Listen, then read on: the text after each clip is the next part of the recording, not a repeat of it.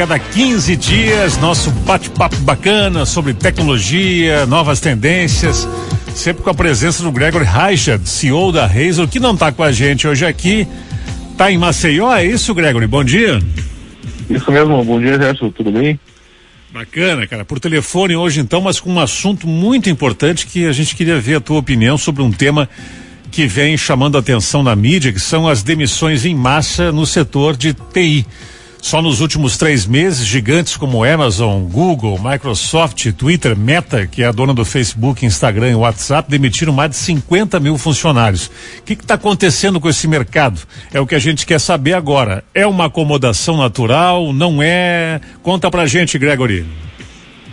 Eu acredito que se a gente pega a, a, a big picture, né, pega a visão mais externa da coisa, a gente vê que as coisas não são tão ruins quanto elas são anunciadas, né?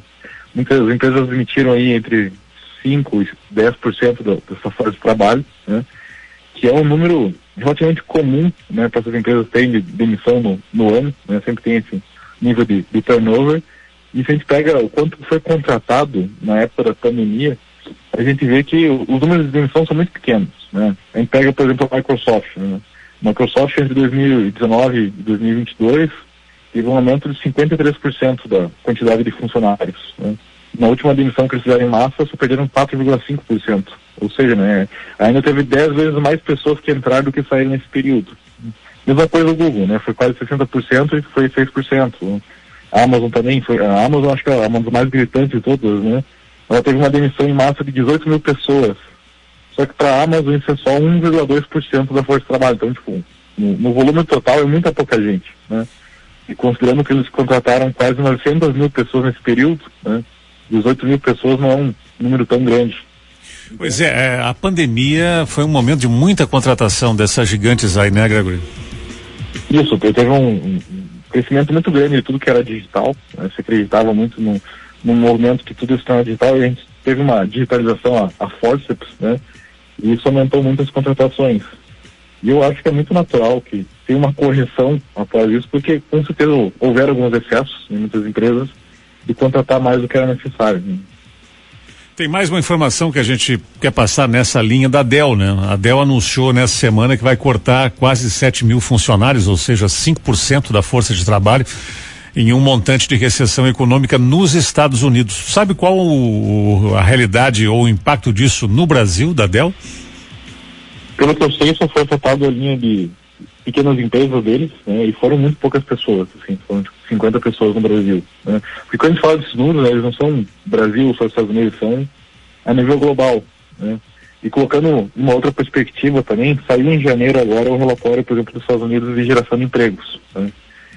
E, por exemplo, a gente fala em números grandes de, de layoff, né, de demissão em massa, a gente fala em números de 15 mil, 20 mil pessoas numa empresa. Né. No, no último ano, as big techs demitiram em torno de 150 mil pessoas. Né? Mas só o relatório de janeiro desse ano do, dos Estados Unidos de criação de novos postos de trabalho foram gerados 520 mil empregos. Né? Então a gente está falando que foram demitidos 150 mil pessoas no ano inteiro passado.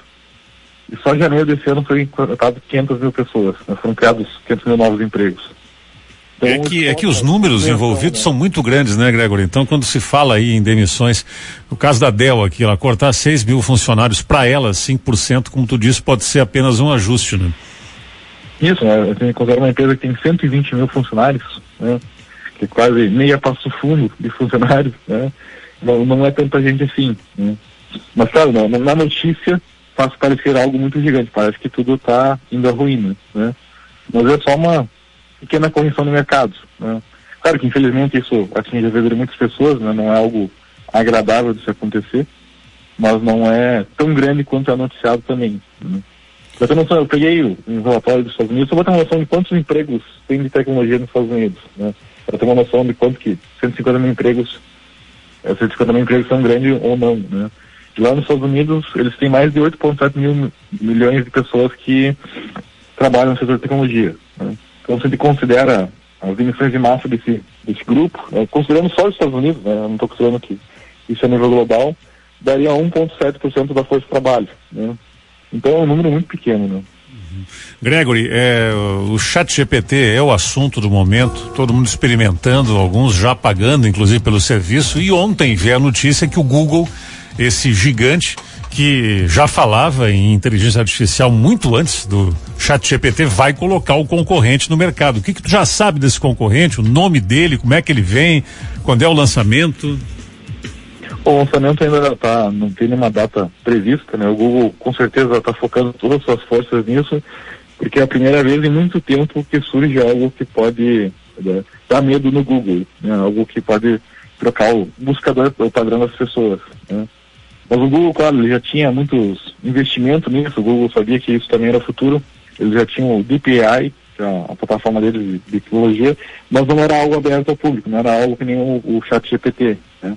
Agora eles querem lançar o Bard, que vai ser uma, um, um produto associado junto com o Google para tornar o próprio buscador algo muito mais inteligente, né? algo muito mais próximo do, do chat GPT. E como o, o próprio Bill Gates colocou ontem numa entrevista, né?